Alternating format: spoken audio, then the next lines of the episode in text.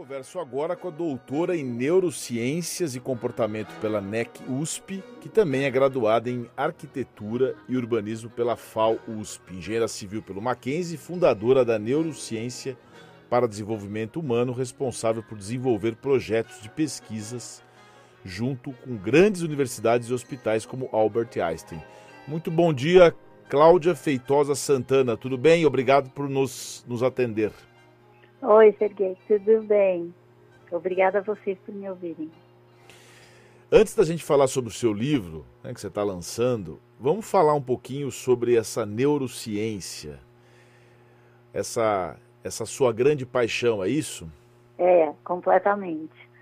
A neurociência é, assim, tecnicamente falando, o estudo do sistema nervoso, mas a gente pode resumir em duas palavrinhas mais simples, né? É o estudo da mente, o que é tão importante para a gente e muitos dizem que é a ciência do século XXI. O seu livro, é, o título é Eu Controlo Como Me Sinto. Como a neurociência pode ajudar você a construir uma vida feliz. Dá para dá, tem uma passagem no livro que você fala o seguinte: quando controlamos o que sentimos, sabemos aquilo de que realmente precisamos. Dá para ter, dá para fazer isso mesmo, Cláudia? Dá, com certeza. E esse foi um dos grandes motivos pelo qual eu comecei a escrever o livro. Nós vivemos hoje em dia uma onda de pessoas que não param, que não tem tempo para nada, e para a gente entender o que a gente está sentindo e, portanto, poder controlar melhor os nossos sentimentos, nós precisamos de tempo e as pessoas não se dão conta de que elas não estão dedicando tempo nem para se entender. E aí, quando elas se percebem, elas estão doentes, elas estão entrando em burnout. Antes disso, elas já têm depressão e ansiedade, e sintomas graves. Mas quando nós nos entendemos, nós podemos antever o que vai acontecer e tomar medidas é, anteriores a uma grande crise. Então, esse foi um dos grandes motivos pelo qual eu reuni esse apanhado todo é, científico para mostrar que, olha, a gente pode viver diferente, a gente pode viver melhor. E esse melhor precisa ser pautado pela ciência. Porque a gente vive numa onda de pseudociência muito grande, então as pessoas vão se perdendo cada vez mais. Então vamos ver se a gente se encontra aqui, porque é bastante profundo aqui. O livro eu li, é muito bom.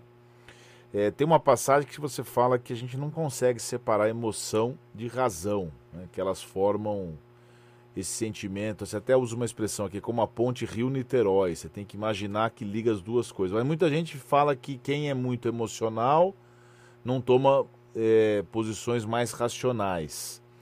Como é, que as, como é que o cérebro lida com essas, com essas emoções e, e, como é que a gente consegue, na hora que tem que tomar uma decisão, ponderar as duas coisas, emoção e razão? É, então, quando eu faço analogia no livro sobre a, a história da ponte Rio-Niterói, é assim, o nosso sentimento, ele está na junção das duas pontes da, das duas pontas da ponte. Então, o que a gente precisa fazer? Nós precisamos juntar o Rio de Janeiro com Niterói. Ou seja, você precisa se afastar daquilo para realmente juntar essa história que nós mesmos separamos, emoção e razão. Porque, cientificamente falando, uma boa postura, uma boa atitude, uma boa tomada de decisão, ela tem as duas coisas juntas. Mas nós vivemos um mito de que nós somos uma separação. Então, ou nós somos mais emocional ou mais racional. E isso não é verdade. É por isso que eu, inclusive, brinco e digo assim: Vamos transformar a frase do Descartes em, ao invés de penso logo existo, sinto logo existo. Porque fundamental para a nossa existência, uma existência consciente, é nós entendermos o que nós sentimos. E a maioria das pessoas não estão conseguindo entender. E aí eu faço uma separação entre emoção e sentimento. Porque cientificamente falando, elas são diferentes. Mas gente, eu preciso trazer essa ciência para os leigos para eles entenderem que o que eles sentem é uma interpretação mental do conjunto de emoções. E emoção é o que está no nosso corpo. uma outra separação que nós fizemos e que nós nunca poderíamos ter feito, que corpo e cabeça, corpo e cérebro são duas coisas diferentes. Não, elas estão interligadas. Para eu entender o que eu estou sentindo, eu preciso prestar muita atenção no meu corpo. Quantas pessoas dizem, estou me sentindo mal, mas não sabe o que está sentindo? Não consegue, às vezes, nem avaliar direito o que está acontecendo no corpo. E as pistas do que acontece no nosso corpo, elas podem, às vezes, ter sintomas muito parecidos e ter sentimentos completamente diferentes, porque elas vão depender do estado que você está naquele momento. Então a gente precisa muita atenção e às vezes muito tempo para conseguir compreender. E muitos nem se dão conta, vão ao médico porque não estão se sentindo bem. Mas você tem que dizer para o profissional o que você está sentindo. E muitas vezes as pessoas não conseguem. O que dificulta até mesmo um diagnóstico. Porque o nosso corpo, ele pode ter várias apostas. E nós temos que avaliar. O que, é esse enjoo? É enjoo mesmo? Ou é um medo? Ou é uma ansiedade? Às vezes você comeu algo que não lhe fez bem, às vezes você está cansado, mas às vezes você está com medo de alguma reunião ou de alguma prova. E as pessoas parecem extremamente perdidas. A gente precisa separar essas duas ordens, essas duas esferas, entre emoção no corpo que são apostas do corpo e sentimento, porque o nosso cérebro também aposta ser gay. Ele também aposta qual é o sentimento que ele acha que está acontecendo no nosso corpo agora. Mas nós precisamos avaliar se é esse realmente o sentimento que explica como eu estou me sentindo. Bom, então, nesse, eu estou te ouvindo atentamente aqui, buscando. Eh, quanto mais a gente aprofunda o tema, vai, vão surgindo mais dúvidas. A gente consegue disciplinar esse cérebro a ter uma conduta mais positiva ou que propicie tomadas de decisões mais eficazes? Sim, porque nós, como nós podemos ter várias apostas para o que está acontecendo no nosso corpo, que são as emoções, e avaliar o que será que elas significam, elas são adequadas ou não. E mais ainda na esfera aqui mais mental, que digamos seria essa interpretação. Você consegue avaliar, o que será que eu estou sentindo? Eu estou irritada, eu estou é, triste, ou eu estou angustiado. Você tem várias, várias possibilidades. E de acordo com a situação, você tem capacidade, a gente tem maleabilidade de escolher o que, que é realmente mais produtivo, mais benéfico, mais adequado para eu sentir nesse momento. Nós não nos damos conta que muitas vezes nós temos essa opção. E se a gente opta por qualquer sentimento no qual o outro com o qual nós estamos nos relacionando acaba sendo mais responsável pelo que você sente do que você mesmo, aí você vira um refém dessa situação. E aí vem um outro aprendizado que ajuda a entender isso. É o aprendizado de que nós não somos verbo estar, a gente é muito mais verbo. É, mentira, nós não somos verbo ser, a gente é muito mais verbo estar. Os nossos sentimentos são muito mais estados temporários. Então, mesmo que você tenha sido, por exemplo, vítima de um assalto, naquele momento você foi uma vítima de um assalto. Depois, você tem que migrar para algum sentimento onde você toma total responsabilidade e como que você vai conseguir reagir e melhorar mais rápido. Às 9 horas e 12 minutos, nós estamos ao vivo com a Cláudia Feitosa Santana, Santana, que lançou o livro Eu Controlo Como Me Sinto, como a neurociência pode ajudar você a construir uma vida mais feliz. A tarefa, Cláudia, não é muito fácil. A gente vive hoje um mundo, embora a gente seja um ser social, como você diz aqui no livro, é, que é importante que todo ser humano conviva com outros, com os outros, nós estamos vivendo um mundo de muita polarização, de muita certeza, de muito preconceito e até mesmo de estagnação de pensamento. Ou seja, eu procuro aquela zona de conforto, eu não procuro a, expandir meus horizontes. Qual é a receita para a gente poder ser feliz na nossa individualidade e ao mesmo tempo proporcionar uma coletividade mais harmônica? Olha, é, esse é um dos nossos, esse sempre foi um dos nossos grandes desafios. Com, então, a polarização política, é, é, a, a certeza, na verdade, ela é o contrário, né?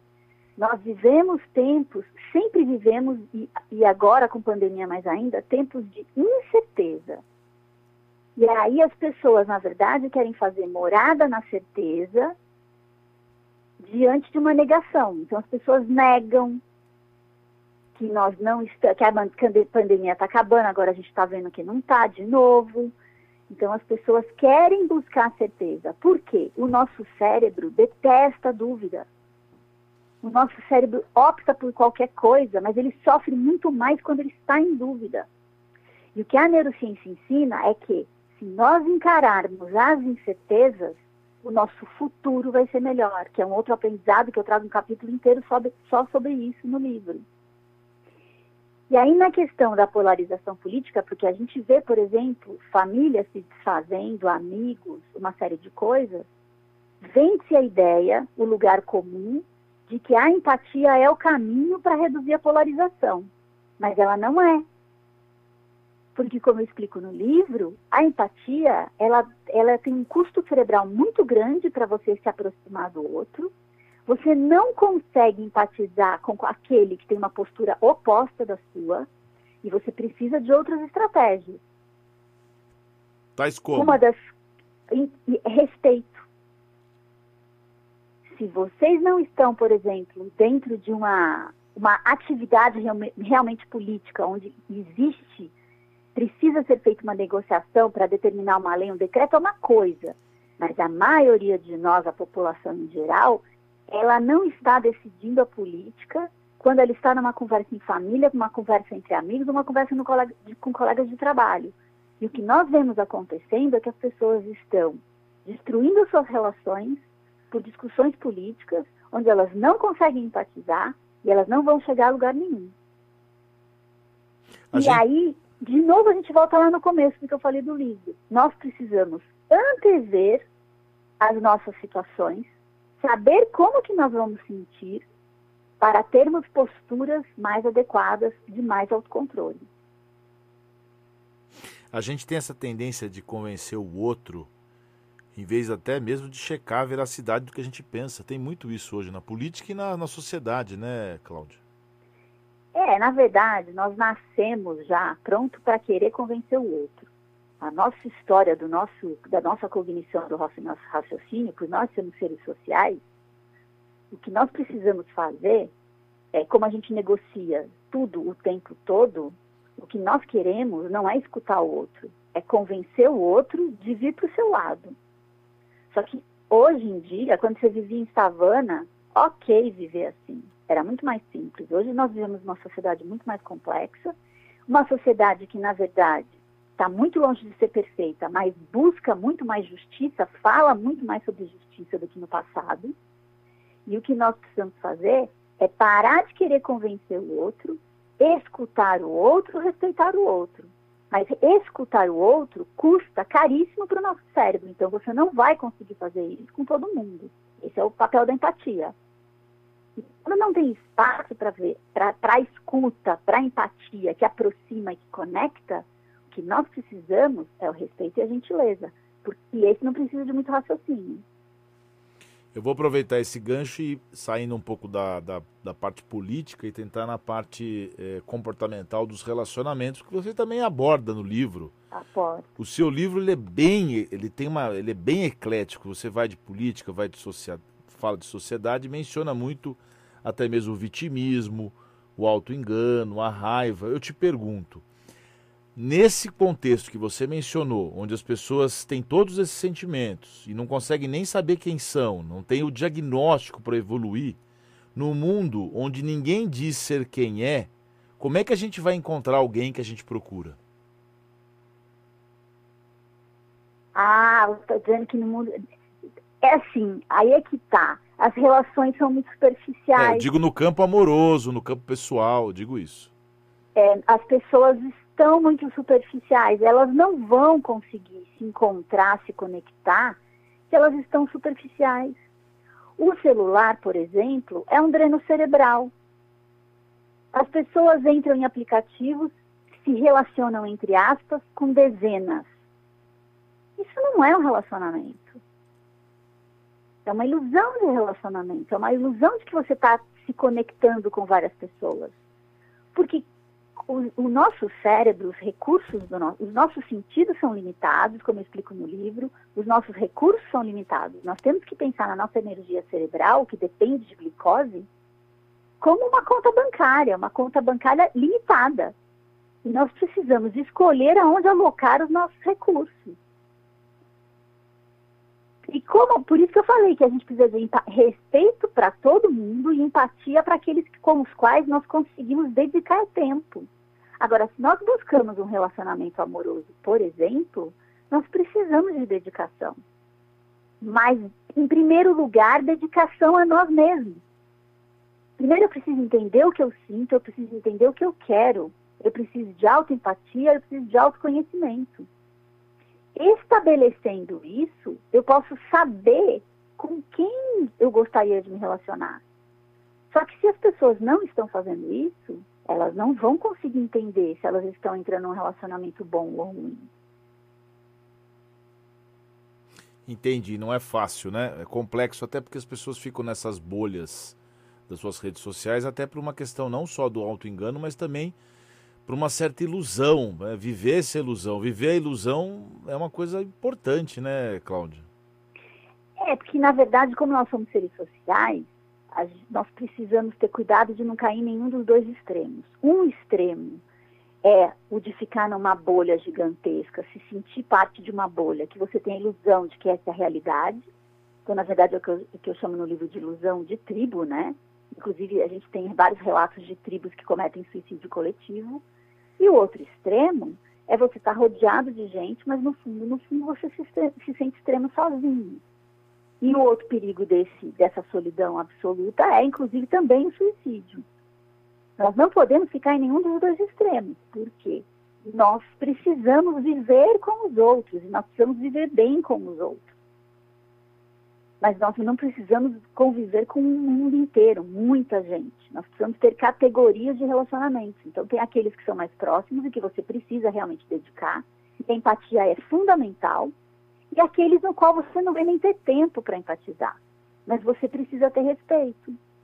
E quando a gente começa, quando a gente tem desigualdade de poder, por exemplo, as pessoas às vezes têm uma ilusão de superioridade moral. Elas se acham no direito de ter mais direitos que os outros. E aí tem o desrespeito. Por isso que o respeito é tão fundamental para a gente. Só que nós não podemos vender a ideia de que nós, para termos uma sociedade melhor, precisamos empatizar com o outro. Não. Nós podemos ser respeitosos sem necessariamente empatizar. Por quê? Vender a ideia de que é preciso empatizar com todo mundo é continuar no caos, porque não vai acontecer. Você pode fazer uma pesquisa. Quem é que consegue uma conversa e se aproxima estando em extremos opostos de polarização política. Ô Cláudia, você sabe que, é, para a gente encerrar, eu, estou adorando a conversa, mas é, a gente tem um tempo aqui. Se deixar, eu fico aqui com você a manhã inteira. Eu conversei com o Cláudio Tebas, que é palhaço, e ele falou Sim. uma vez, ele, no livro dele, ele escreveu, tem uma frase que eu não lembro até hoje, que eu não me esqueço até hoje, perdão. Perdoar tão completamente a ponto que não seja não, nem necessário perdoar. Quer dizer, você. Não, perdão. Entender tão completamente o próximo que não seja nem necessário perdoar. E quando você fala que a gente tem que ensinar o nosso cérebro a deixar de sentir raiva para até sentir gratidão, eu me lembrei dessa frase. Então, o segredo é o respeito e também controlar a irritabilidade, né? Sim, tanto é que o meu carro-chefe do começo do livro, eu falo da irritabilidade. Por quê? Quando você consegue antever que você vai se irritar com aquela pessoa, que em geral você já sempre se irrita com ela, você consegue programar, que eu ensino lá no livro, você consegue programar uma postura diferente. Só que essa postura exige repetição. Para que você cristalize um automatismo diferente. E aí, você não precisa perdoar essa pessoa, realmente. Porque aí, a partir do momento que você repetiu, seu comportamento foi dando certo você foi amenizando o seu, o seu, a sua reação, o seu sentimento em relação àquela pessoa, isso vai se desfazendo. A postura dela, que antes você se irritava com ela, ela vai se diluindo, então pode passar a ser indiferença, e depois, mais para frente, muitos conseguem até passar a ser gratidão. Entender. Obrigada, melhorei, fez parte de um processo meu de melhora. entender e respeitar é muito mais simples do que você ficar naquele processo angustiante. Ai meu Deus, eu preciso perdoar, eu não sei como é que eu faço para perdoar. Perdoa, perdoa, perdoa, é isso, né? Exato, exatamente. E a outra coisa é aquela história de que ficar falando, ah, eu vou empatizar, eu vou empatizar, sendo que, na verdade, a maioria das pessoas, elas não estão necessariamente querendo empatizar. O que se vê é que elas estão querendo convencer o outro para vir para o lado dela. E não é assim que vai acontecer. Precisa de uma escuta profunda, precisa de um tempo de dedicação profundo. E, muita, e na maioria das vezes você não tem esse tempo, porque, em primeiro lugar, as pessoas precisam ter tempo para se entenderem, entender a si própria. Ô, Cláudia, para encerrar de verdade, a Silvia, nosso ouvinte, ela fala sobre os remédios psiquiátricos que ajudam na. se eles ajudam na neurotransmissão. Então, a passagem do seu livro, você fala do preconceito com relação a isso, que as pessoas têm pânico quando tem que tomar remédio. Ainda ou é importante a parte medicamentosa nesse numa eventual crise? Em que momento tudo isso ajuda?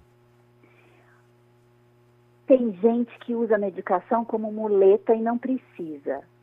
Mas problemas mentais, transtorno de ansiedade, depressão, transtorno de humor, qualquer um dos diagnósticos mentais, nós precisamos acabar com preconceito medicamentoso. Nós temos uma medicina que anda evoluindo cada vez mais. Muita gente precisa de medicação. Junto com medicação, precisa de uma terapia, em geral, comportamental cognitiva. Você tem um caminho.